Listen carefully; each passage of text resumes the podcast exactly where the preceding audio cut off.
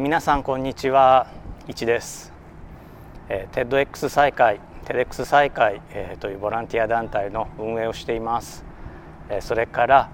えー、長崎大学という九州の一番西の果てにある大学の教員もしています。えー、今日は、うん、そうですねあの大学生特に1年生向けにメッセージを残したいと思っています。というのも今年2020年なんですけどもあのコロナ新型コロナウイルス感染症のまあ爆発的な流行で、えー、まあ特に1年生の皆さんね全然大学に来れてないんですよね。あの長崎大学でも4月の初めに1回だけ本当短時間だけ登校してもらってしばらくえ休校オンライン講義と続いて6月にまたちょっとだけ、えの投稿してもらう機会があったんですけどもあの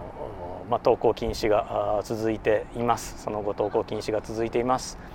まなぜかっていう例えばまあ高校とか中学校とかあの、まあ、登校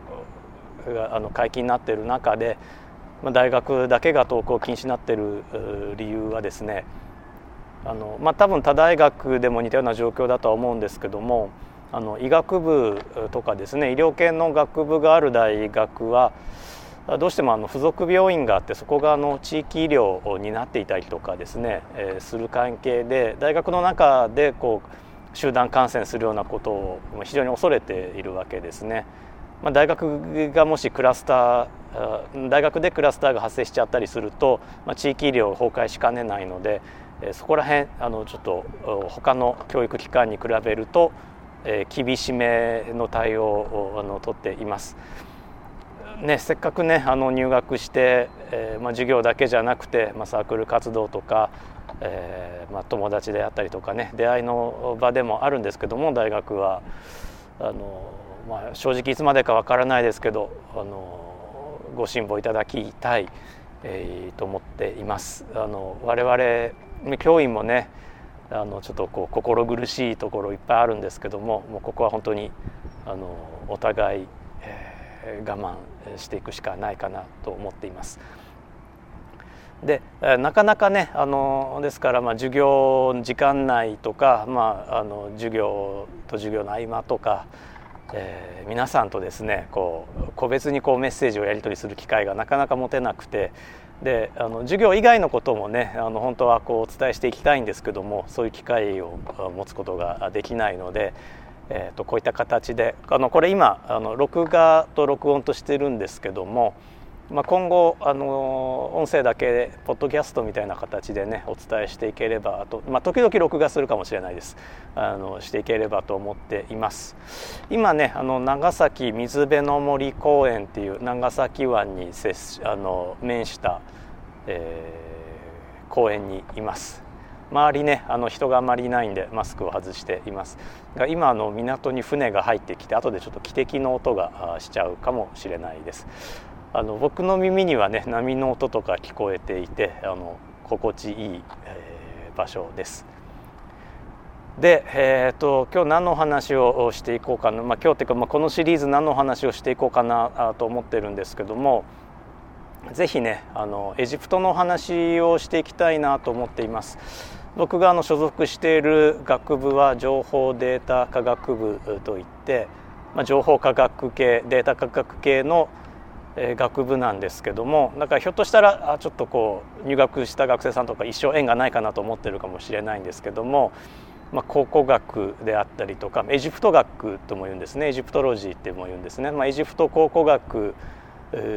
に、ま、たまたまご縁があって僕関わらせてもらってるのであのその話をま中心にしていければと思っています。長崎もねちょうど世界遺産の町ですから2つ世界遺産ありますからねあのなかなかねないですよ2つ世界遺産あったりとかってね、えーまあ、エジプトも世界遺産、まあ、元祖世界遺産の町なので、えー、そういう意味で世界遺産の町から世界遺産の話をできるのはちょっと楽しいなとあの僕個人は思っています。えー、世界遺産ねあの僕自身はあの世界遺産の調査にいつ大学卒業してから、まあ、大学院を卒業してるんですけども大学院を卒業してからあごめんなさい今ね船の汽笛がね入っちゃいました。こマイク拾ってるかどうかちょっと分かんないんですけども後で聞いてみますね。あのもし聞こえてなかったらあの今船の汽笛が入ったんです。あのあれ話戻して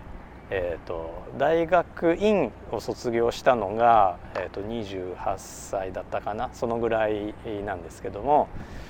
あのそれからですからもう20年ぐらいですね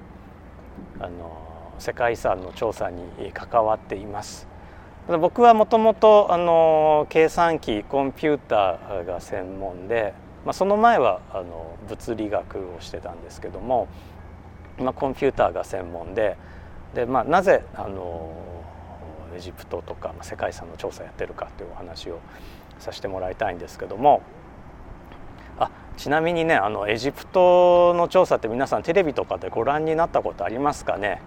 世界不思議発見とかこうご覧になります？あのほらちょっとイケメンの考古学者出てきません？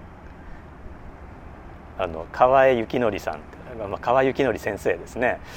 あの彼と一緒にエジプトの調査をしてるんですけども、まあ、彼ちょっとねずるいんですけどね。あのかっこいいんでね。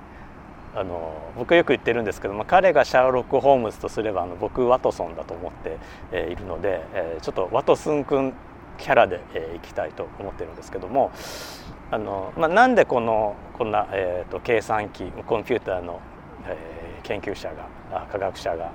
エジプトの調査とか、まあ、他の世界遺産の調査とかやってるか。あの考古学ってどんな学問、まあ、大抵の大学で日本の場合ですよ。大抵の大学で考古学ってまあ文学部の研究分野なんですね。で多分高校で進路を決める時に文学部行きたいと思ったらまあ文系を選んで、えー、行くと思うんですけども。実際にはねあの考古学っていうのは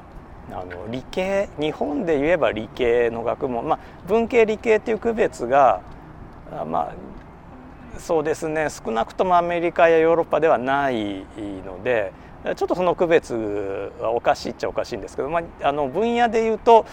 あの理系の分野、まあ、例えば地学とか生物学とか、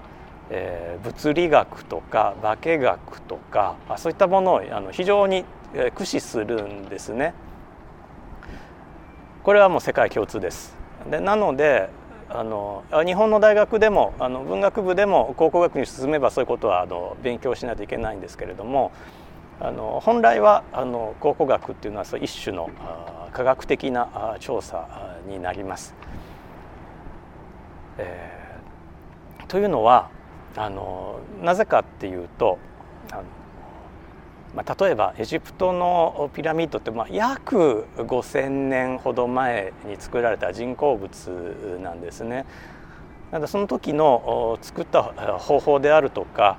作った糸であるとか、まあ、どんな材料を使ったのかとか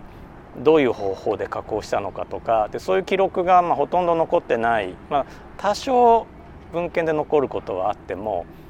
あの現代のようになんかこう設計図があってとか、えー、ましてこうね、オープンソースって言ってこう設計図が公開されてとかってそういうことが、えー、ないので、まあ、あるものから遡って調べていかないといけないんですね調べていかないとあの分からないんですね。でそのための調査の方法っていうのが科学的な調査の方法なんですよ。例えば、えー、このなんか木材が使われていたとしてその木材、えー、どこの地域の木材で何何千年前に伐採されたものでとかっていうのを調べるのに科学的な調査方法が使われたりとかしています。またああの遺跡なんかもあの古い遺跡、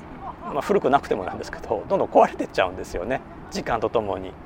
でそれを、まあ、壊さないように調べる、えー、であるとかあの壊れちゃっても元に戻せるように記録を残しておくとかそういったものも最先端の技術を使っていかないと間に合わないということが、えあるのでそういったところでもこう技術っていうものが使われていくコンピューター技術というのも使われています。そういうあのいろんな意味で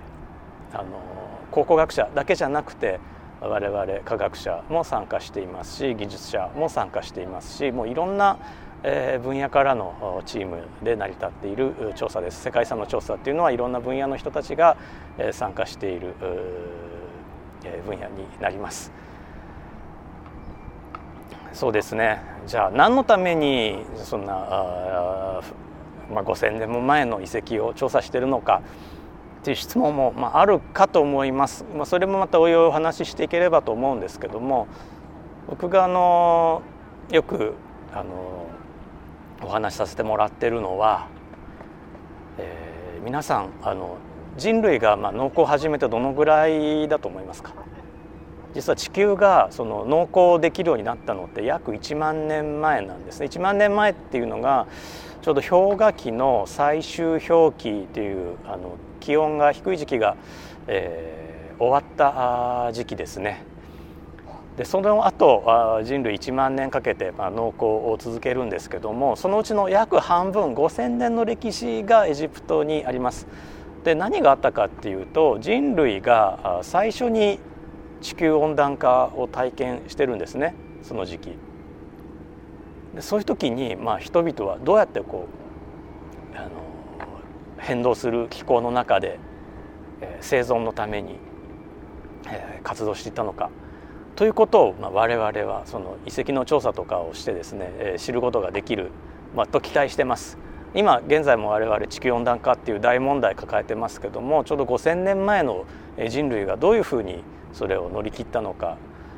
えー、っていうことも我々は知ることができるんじゃないかというふうに考えてるんですねだから考古学っていうのが、まあ、単に昔のことを知りたいそれはちょっとロマンがあってとかだけじゃなくて人間の活動そのものを知るっていう意味でも価値があるんじゃないかなとあの我々は思っています。このシリーズまたあのエジプトの話それから他の世界遺産の話できればまあ計算機科学の話とかも、まあ、大学1年生向け2年生向け、うん、ひょっとしたら高校生向け中学生向けにもしていけたらと思っています。今日はこの辺でそれでは